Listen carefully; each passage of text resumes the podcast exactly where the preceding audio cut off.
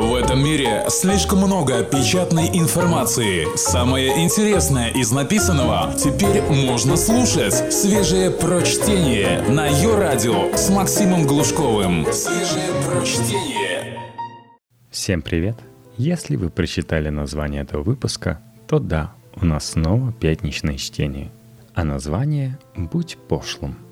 Текст Коли Сулима специально для электронного журнала «Метрополь».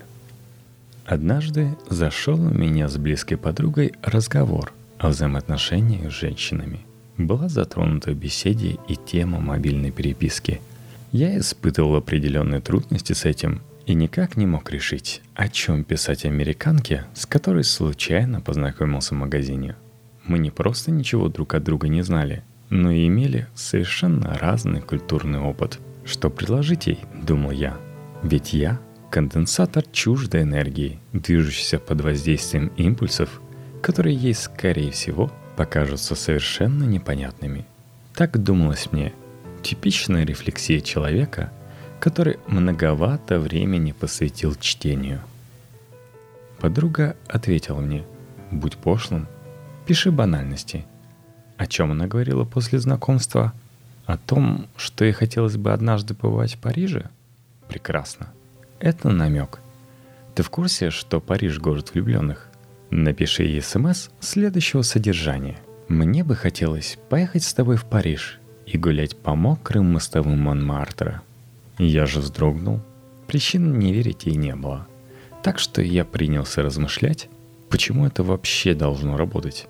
Тогда я вспомнил, кто продал больше всего пластинок в истории после The Beatles? Элвис Пресли – Кроме Элвиса были еще Том Джонс, Фрэнк Синатра и даже экзотический Энгельберт Кампердинг. И все с идентичным репертуаром. А также, чтобы не ходить далеко, Игорь Николаев, Александр Серов, Филипп Киркоров и вершина пирамиды Стас Михайлов – Некоторые этнические ответвления, вроде сосок Павлиашвили, и стилистические девиации, к которым отнесем Мишу Шувутинского, выступают в качестве декоративных элементов. Генеральный курс, однако, соблюдается неукоснительно. Чем хуже, тем лучше. Для анестезии я выпил 100 граммов. Потом нашел сайт, посвященный творчеству Стаса Михайлова, и аккуратно прочитал все тексты его песен, начиная с альбома «Свеча» 1997 года и по тысяче шагов включительно. Загадка популярности должна была быть разгадана. Что ж, Стас Михайлов действительно правящий король пустоты, князь вакуума. Но это лишь видимая сторона, интуитивно понятная образованному человеку. Речь же пойдет о технологиях его воздействия на публику, не столь очевидных. Совершив рейд по творческим закромам упомянутых выше представителей российской эстрады, я понял, что каждый из них более или менее удачно использует методы манипуляции сознанием, хорошо известные и широко применяемые. Нет смысла представлять главную аудиторию этих мушкетеров микрофона. Вы ее и так отлично знаете – ни одному половозрелому мужчине не придут на ум холеные усы Николаева или рудиментарная бородка Михайлова. Последний, кстати, однажды решился на эксперимент и пару лет выступал без своего украшения. Но результат был столь устрашающим, что с 2006 года он больше так не рисковал. Безбородый Стас оказался существом андрогинным, а его рынок, к несчастью, требовал определиться с половой принадлежностью. Отсутствие любых осязаемых признаков реальности – вот что составляет очарование пространственно-временного континуума, в котором орудуют Серовы Михайловы. Из нескольких десятков текстов Михайлова, которые я перелопатил, едва ли не единственное упоминание бытовых подробностей – бананы, курточка и кофта – мне удалось обнаружить только в ранней песне «Мираж». Есть все основания считать это исключение подтверждающим правило.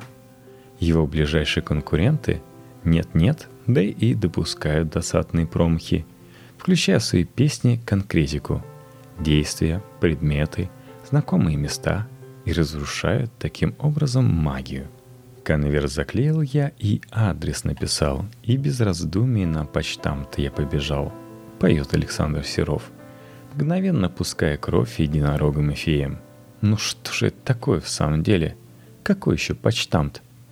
Хоть родился я в рубашке, рубашка это не для глажки. Филипп Киркоров. В саду Эдемовом. Все это низший пилотаж, бытовуха, банальная рацио, которая только трезвит – только свежее прочтение на Йо-Радио. Забить сенсорный канал, используя склонность женщины верить тому, что они слышат, для этого достаточно хвалить ее красоту, наряды, душевные качества и так далее. И главное, без остановки. Для максимального охвата аудитории любые детали, которые указывают на возраст, внешность и социальный статус, должны быть ликвидированы – Женщина превращается в аморфное существо, у которого только и есть что рука, чтобы вести ее в волшебный мир. Пшеничные волосы, летящие по ветру, сердце для жалости и безразмерная душа. К сожалению, пока что не внедрены технологии, позволяющие артисту взять слушателя за ручку и рассказать всю правду – а этот простой прием позволяет многократно ускорить процесс установления контроля над подсознанием. Подождем немного. Даже при существующем уровне развития технологий эту проблему вполне можно решить.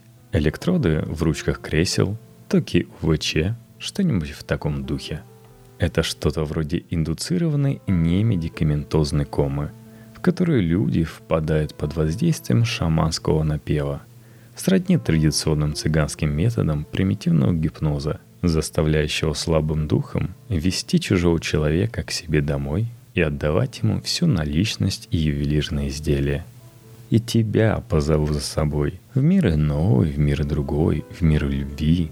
Постречается добрый волшебник, он подарит нам радость и счастье. Разумеется, волшебник не сам же Стас подарит, у этих моровихеров на уме только изъятие материальных и не очень благ.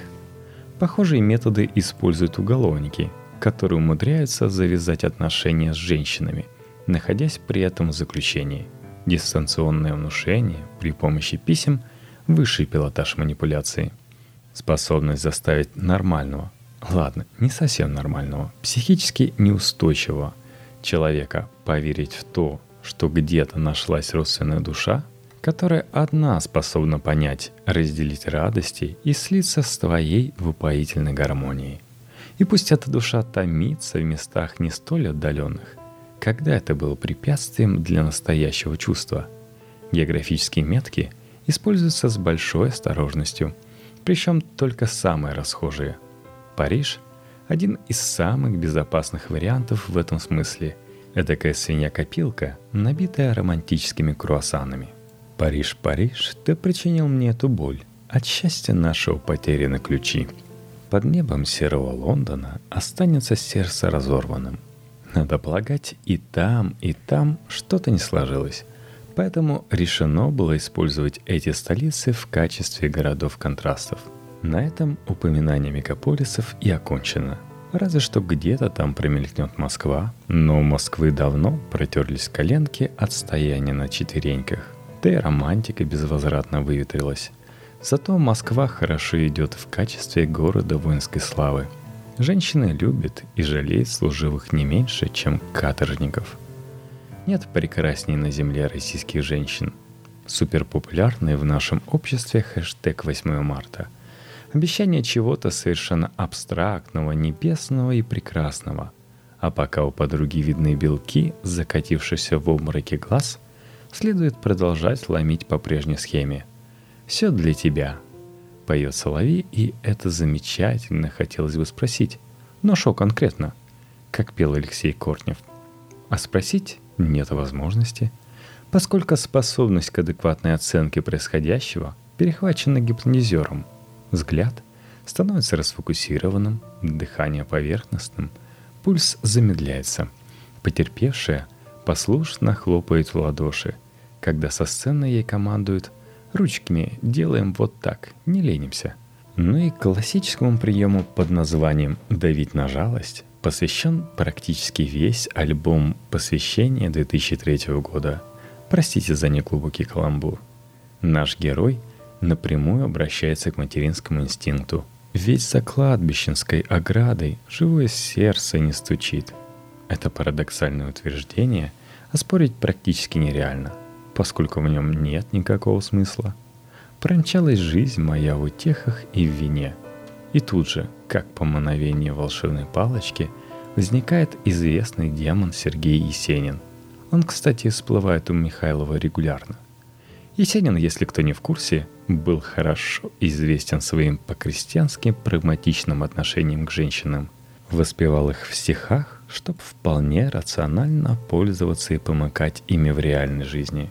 У Есенина тоже в наличии имелись океаны тоски, которую женщине следовало утолять всеми возможными способами, пока поэт занимался дебоширством –